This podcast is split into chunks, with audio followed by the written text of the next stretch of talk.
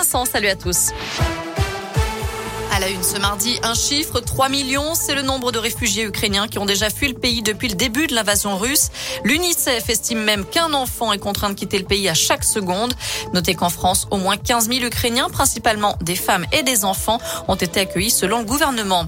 Dans ce contexte, un couvre-feu de 36 heures va être mis en place dès ce soir à Kiev, annonce faite par le maire de la capitale, alors que des bombardements ont fait au moins deux morts ce matin dans la ville. Autre frappe, cette fois-ci à l'aéroport de Dnipro, où la piste de décollage et d'atterrissage a été détruite selon les autorités ukrainiennes. Dans le reste de l'actu chez nous, le corps d'un homme a été retrouvé dans le plan d'eau du Colombier à Anse, à la frontière entre le Rhône et l'Ain. C'est sa femme qui avait prévenu les gendarmes inquiètes dimanche de ne pas voir son compagnon rentrer. Les militaires ont ensuite localisé son téléphone dont la dernière position indiquait le plan d'eau. Sur place, une patrouille a découvert un vélo, puis le corps de la victime de 34 ans. Une autopsie va être réalisée selon le progrès afin de connaître les causes du décès.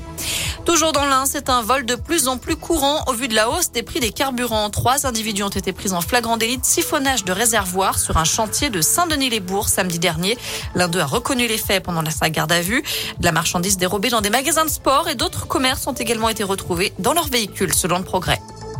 À retenir aussi ce message d'alerte de la préfecture d'Auvergne-Rhône-Alpes concernant les démarchages abusifs, notamment ceux liés au compte personnel de formation, le fameux CPF, des SMS ou des appels téléphoniques qui vous expliquent un changement de votre solde.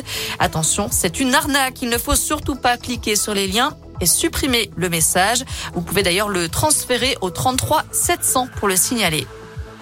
On termine avec un mot de basket. C'est un déplacement d'Eurocoupe qui s'annonce bouillant en Turquie ce soir pour la Gielbourg face à Bursaspor. Le pardon.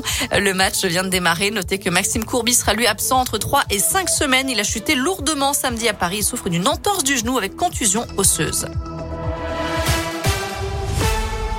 Merci beaucoup Noémie. Prochain